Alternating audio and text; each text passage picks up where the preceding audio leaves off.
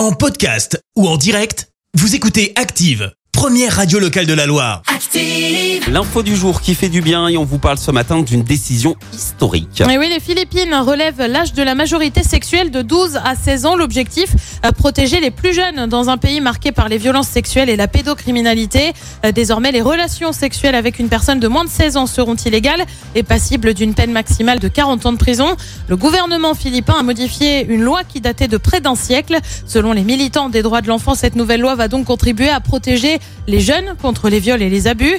En janvier, le président avait signé une loi interdisant les mariages d'enfants dans un pays où une fille sur six se marie avant l'âge de 18. Merci, vous avez écouté Active Radio, la première radio locale de la Loire. Active.